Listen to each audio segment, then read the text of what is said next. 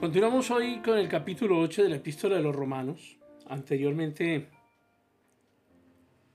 habíamos comenzado una nueva división con el versículo 14 donde tenemos un nuevo hombre como hijo de Dios. vimos que el Señor no empuja a sus ovejas, sino que las guía.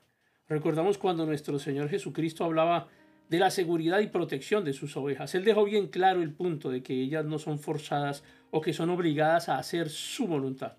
En el Evangelio según San Juan, dice, mis ovejas oyen mi voz y yo las conozco y me siguen.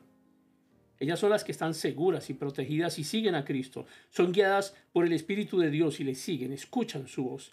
Tienen una nueva naturaleza. Siempre que tengo la posibilidad de comentarles sobre esto, hay, hay quienes escuchan su voz, pero también hay otros que odian la palabra de Dios porque no son sus ovejas el mismo Señor Jesucristo dijo en el Evangelio de San Juan, si el mundo los aborrece, sepan que a mí me ha aborrecido antes que a ustedes. Pues no habéis recibido el espíritu de esclavitud para estar otra vez en temor, sino que habéis recibido el espíritu de adopción por el cual clamamos Abba Padre. Nosotros no experimentamos ese temor preocupándonos sobre nuestra condición espiritual tristes y desalentados. En cambio usted puede estar lleno de alegría porque es hijo de Dios y el Espíritu de Dios lo llena a uno de tal manera que le hace clamar, Abba Padre. Ahora esa palabra aramea, Abba, no ha sido traducida nunca. Los traductores al principio tenían gran reverencia por la palabra de Dios, creyendo firmemente que era la palabra de Dios y por tanto nunca la tradujeron. Nos dicen que es un término muy íntimo. Se podría traducir como mi papá. Pero uno nunca habla de Dios de esa manera. Nosotros acostumbramos a utilizar esta palabra con referencia a Dios ante el riesgo de dirigirnos a Él con excesiva familiaridad. Pero esa palabra expresa un clamor del corazón, especialmente en tiempos de angustia. Dice el versículo 17, el Espíritu mismo da testimonio a nuestro espíritu de que somos hijos de Dios.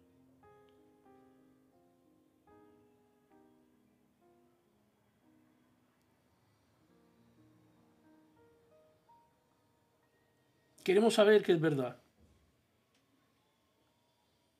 Queremos saber que el Señor realmente es nuestro Padre. Queremos que nos lo muestren de manera real. Y tú puedes decirle a Dios, si tú eres mi Padre, quiero saberlo. Y sentir una experiencia real gracias a la obra del Espíritu Santo.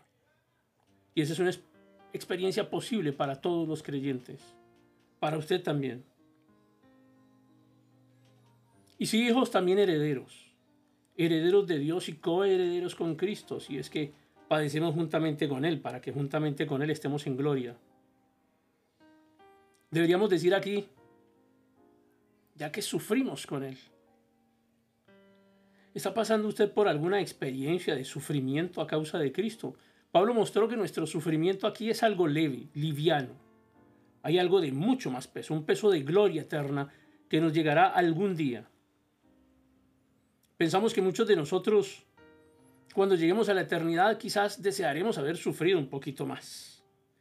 Porque esa es la manera con la cual Él nos educa, nos prepara. El escritor de la carta a los Hebreos dijo en el capítulo 12, porque el Señor al que ama disciplina algunos de los hijos de Dios están sufriendo mucho hoy en día.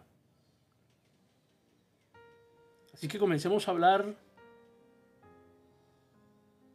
de una nueva creación, lo antiguo frente a lo nuevo, la esclavitud ante la libertad. Y eso está comprendido ahí entre los versículos 18 hasta el 22 de este capítulo 8. Todo es nuevo en este capítulo, como ya hemos indicado anteriormente, eso lo podemos apreciar como algo de gran valor. Hemos visto la nueva ley, la nueva lucha, el nuevo hombre, la nueva creación y el nuevo cuerpo, también el nuevo propósito de Dios y la nueva seguridad del creyente. Todo ha sido hecho nuevo cuando estamos en Cristo Jesús y de Él es que hemos estado hablando.